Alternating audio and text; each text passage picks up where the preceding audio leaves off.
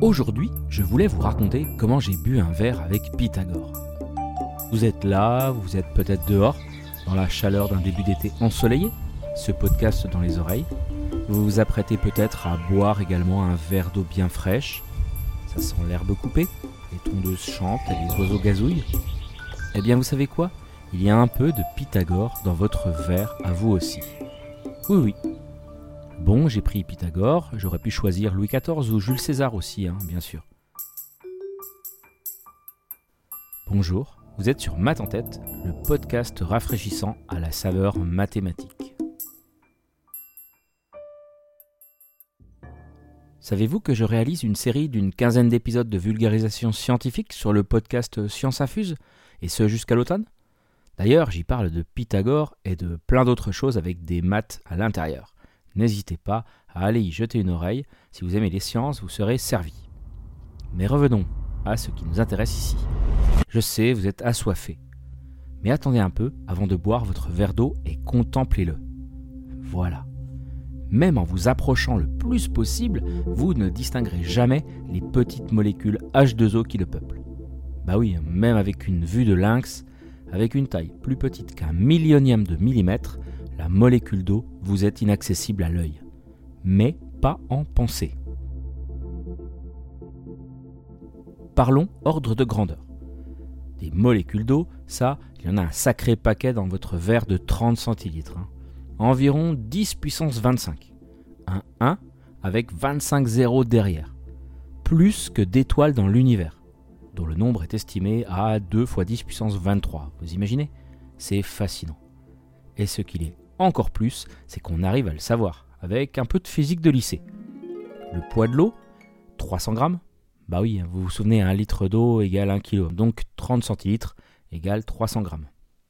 Donc le poids de l'eau, 300 grammes, divisé par la masse molaire de l'eau, 18 grammes par mol, multiplié par la constante d'Avogadro, c'est le nombre d'atomes par mol, 6,02 x 10, 23.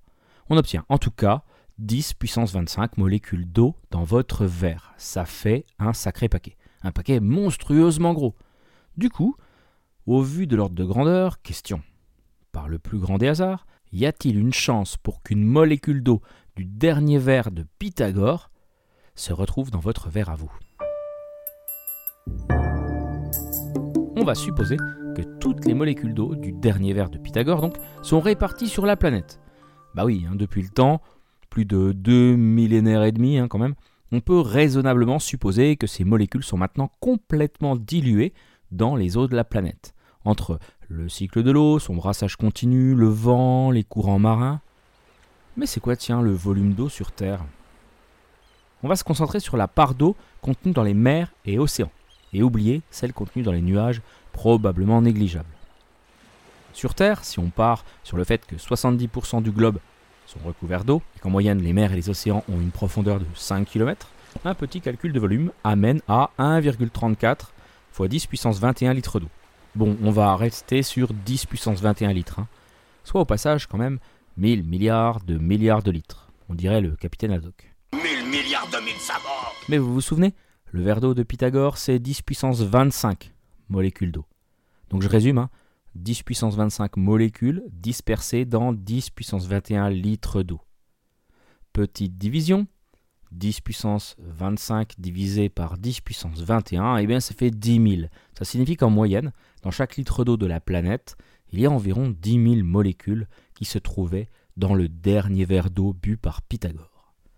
Mon verre fait environ un tiers de litre, donc en gros, voilà, j'ai 3000 molécules d'eau dans mon verre qui se baladent, et qui se baladait déjà le dernier vers de notre ami Pythagore. Dingue. Bon, c'est bon, j'ai fini, vous pouvez tranquillement boire votre verre d'eau, que vous ne regarderez peut-être plus de la même manière. Les maths sont partout, même nichés entre deux glaçons sous un soleil d'été, et savent, quand on les cherche, nous offrir de petites molécules d'éternité.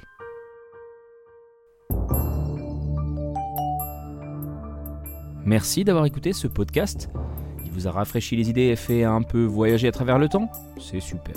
N'hésitez pas à me laisser 5 étoiles et un gentil commentaire sur Apple Podcasts, Spotify ou votre plateforme de podcast préférée, histoire d'encourager mon travail.